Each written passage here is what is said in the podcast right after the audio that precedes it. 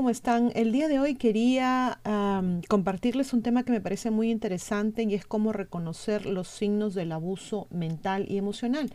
Pero primero quería contarles sobre Patreon. Ileana Historias tiene Patreon, es solamente un dólar al mes, es lo mínimo. eh, no hay obligación, no hay compromiso. En el momento que ustedes quieren se retiran. No es, eh, como les digo, obligación para nada. Eh, la ventaja es que tienen acá es que pueden ver el video con dos semanas de anticipación y sin ah, avisos, publicidad ni nada de esto. Acá les estoy mostrando una lista de mis Patreons. Muchas gracias a ellos. Gracias a ellos es que tenemos el video el día de hoy. Digamos que ellos nos están promocionando este video. Y como les decía, acá vamos, es cómo reconocer los signos del abuso mental y emocional. Probablemente conozcan ustedes muchos de los signos más obvios de abuso mental y emocional, pero cuando estás en medio de ese problema puede ser fácil pasar por alto el constante trasfondo del comportamiento abusivo. El abuso psicológico implica los intentos de una persona de asustarte, controlarte o aislarte. Está en las palabras y en las acciones del abusador, así como en la persistencia de esos comportamientos. El abusador podría ser tu pareja romántica, sin diferencias de que sea un hombre, mujer, marido, eh, enamorado, ¿no? Una cosa así. Podría ser tu socio comercial, tu padre o tu tutor. No importa quién sea, no lo mereces, no es tu culpa. En este video te vamos a ofrecer más información, incluido el cómo reconocerlo y qué puedes hacer. La humillación, la negación y la crítica son tácticas destinadas a minar tu autoestima. El abuso es severo y constante sin importar que sean temas grandes o pequeños. Perdón. Aquí tenemos algunos ejemplos. Insultos. Te llamarán abiertamente tonto, estúpido, perdedor o palabras así como muy feitas como para repetirlas acá, ¿no? Apodos despectivos. Esto es más que nada insultos con un disfraz no muy sutil. Eres mi tontito o mi calabaza regordita. No, esos no son términos de cariño, ¿no? Difamación. Generalmente implica la palabra siempre.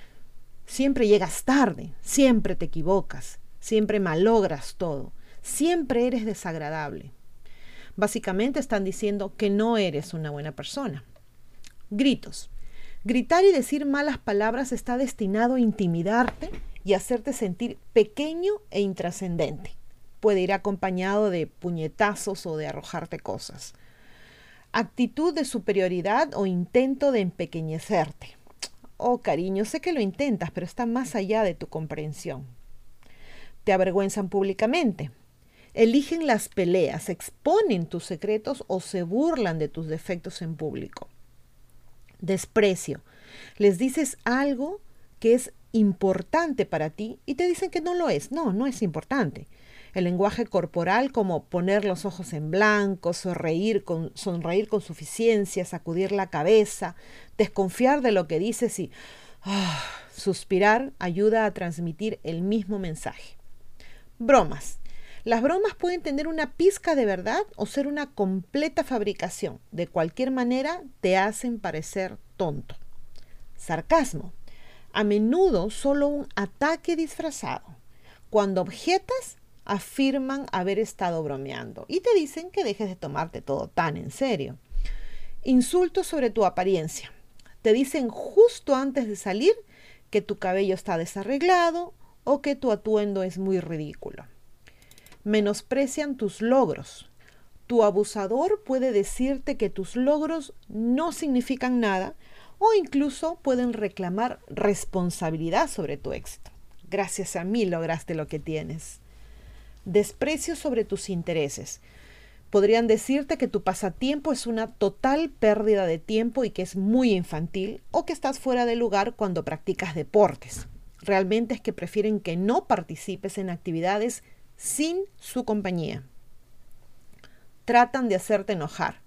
Una vez que tu abusador sabe que eso te molesta, lo mencionará o lo hará cada vez que tenga la oportunidad. Tratan de hacerte sentir avergonzado de tus deficiencias ese es solo un otro camino hacia el poder. Entonces, las herramientas del juego de la vergüenza y el control incluyen amenazas, decirte que se llevará a los niños y desaparecerá o decir no hay forma de saber qué podría ser. O sea, te están asustando, te están diciendo que algo podrían hacer para que, mantenerte en raya. Monitorear todo lo que haces. Quieren saber dónde estás todo el tiempo e insisten en que respondas a las llamadas o mensajes de texto de inmediato. Es posible que se aparezcan solo para ver si realmente estás donde se supone que debes estar, donde tú le dijiste que ibas a estar. Espionaje digital. Es posible que revisen tu historia en Internet, correos electrónicos, mensajes de texto y registro de llamadas. Incluso podrían exigir tus contraseñas. Una cosa es compartir la contraseña con mi pareja porque yo quiero y otra cosa es que me la exijan. En fin, ya es cuestión de cada pareja. Toma de decisiones unilateralmente. Pueden cerrar una cuenta bancaria conjunta cancelar tus citas con tus doctores o hablar con tu jefe sin antes consultarte. Control financiero. Es posible que mantengan cuentas bancarias solo a su nombre y luego te hacen que les pidas dinero. Se espera que rindas cuentas de cada centavo que gastas. Sermones.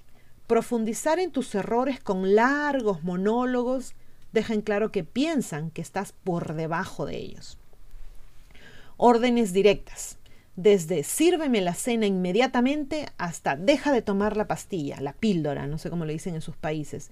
Se espera que sigas sus órdenes a pesar de que tus planes sean diferentes. Arrebatos. Te dijeron que cancelaras esa salida con tus amigos o que pusieras el carro en el garaje, pero no lo hiciste. Así que ahora tienes que aguantarte un largo sermón de críticas sobre lo poco cooperativo que eres tratarte como un niño. Te dicen qué ponerte, qué, cuándo y cuánto comer o a qué amigos puedes ver. Incapacidad fingida. Te pueden decir que no saben cómo hacer algo. A veces va a ser más fácil que lo hagas tú mismo antes que tener que explicarlo repetidamente. Ellos lo saben y se aprovechan de eso. Imprevisibilidad. Estallarán de rabia de la nada te colmarán de afecto repentinamente o se enojarán y se pondrán de mal humor en un abrir y cerrar de ojos para hacer que tengas mucho cuidado con lo que haces o con lo que dices. Se marchan. En una situación social, salir enojado de la habitación te deja siendo a ti el culpable. En casa es una herramienta para mantener el, el problema sin resolver. Utilizando a otros. Los abusadores pueden decirte que todos piensan que estás loco o que todos dicen que tú siempre eres el que está equivocado. Este comportamiento proviene de las inseguridades del abusador. Quieren crear una jerarquía en la que ellos están arriba y tú obviamente estás abajo.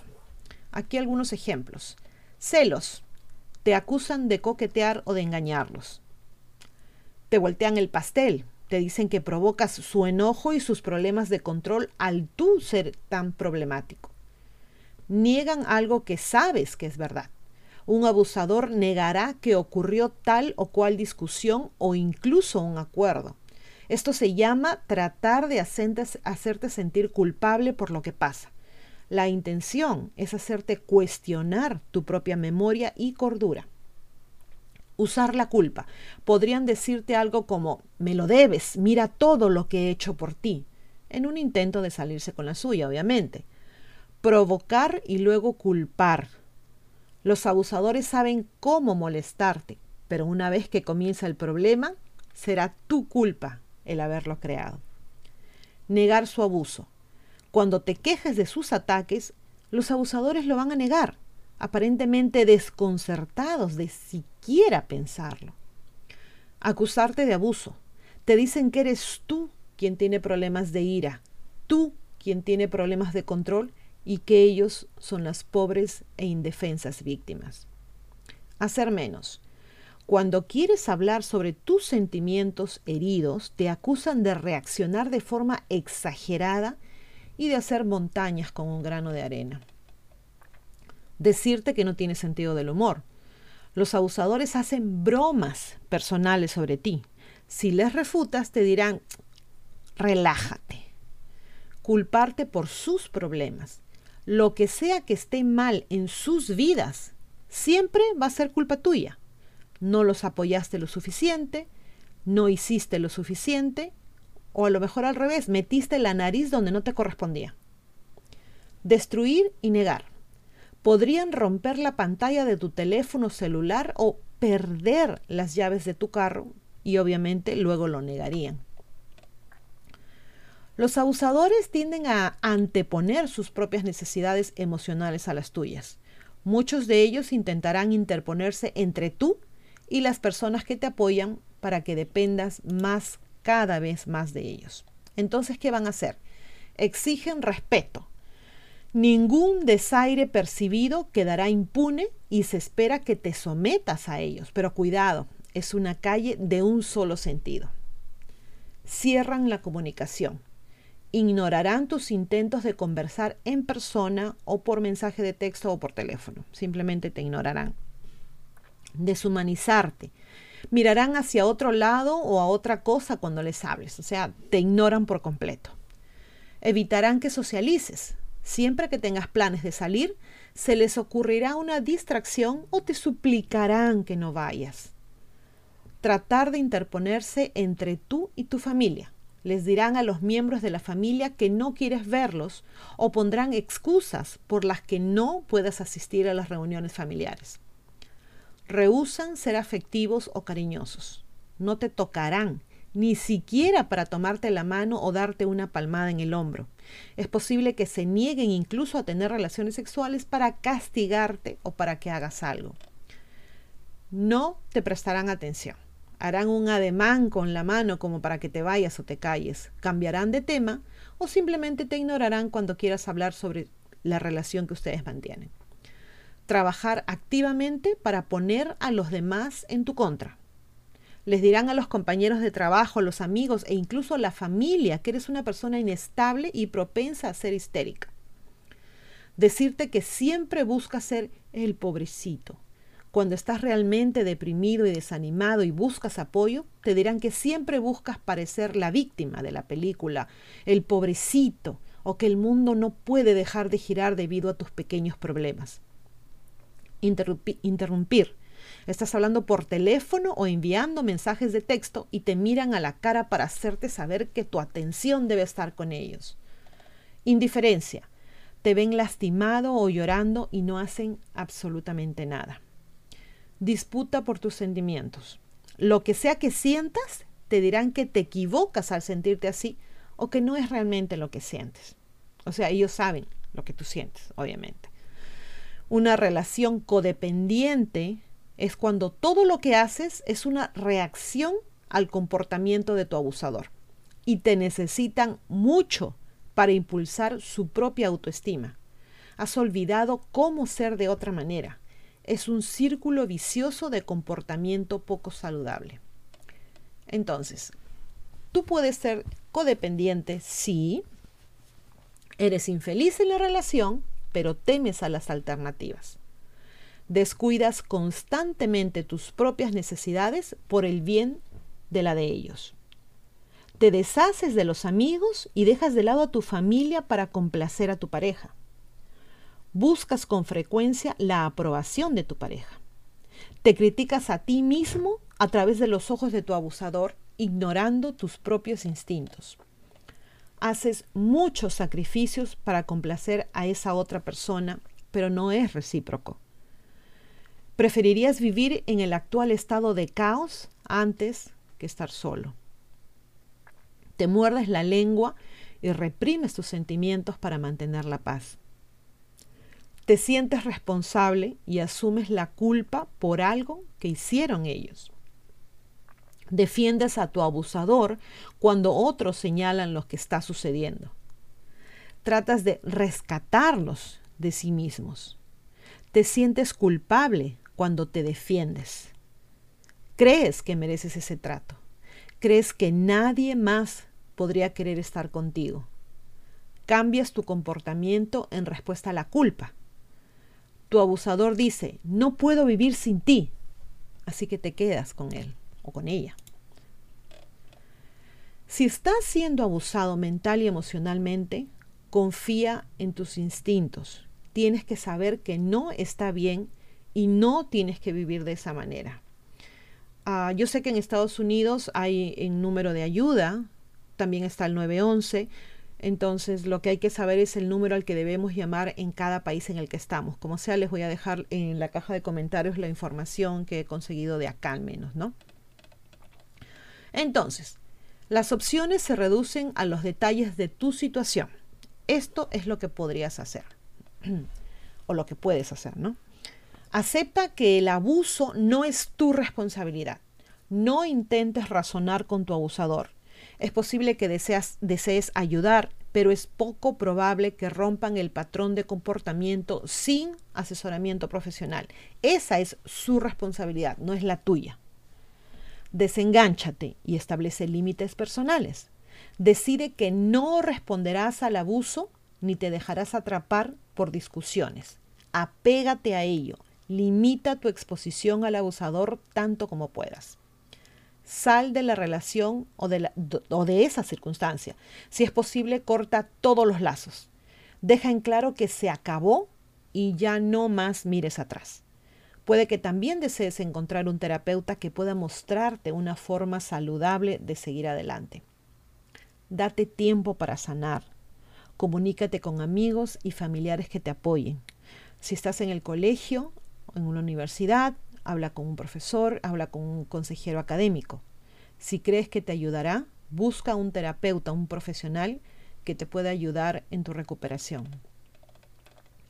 Pero sobre todo, por favor, no te sientas menos.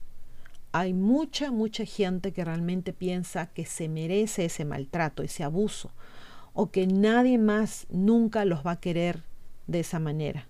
Después de todo es mejor eso que nada, ¿no?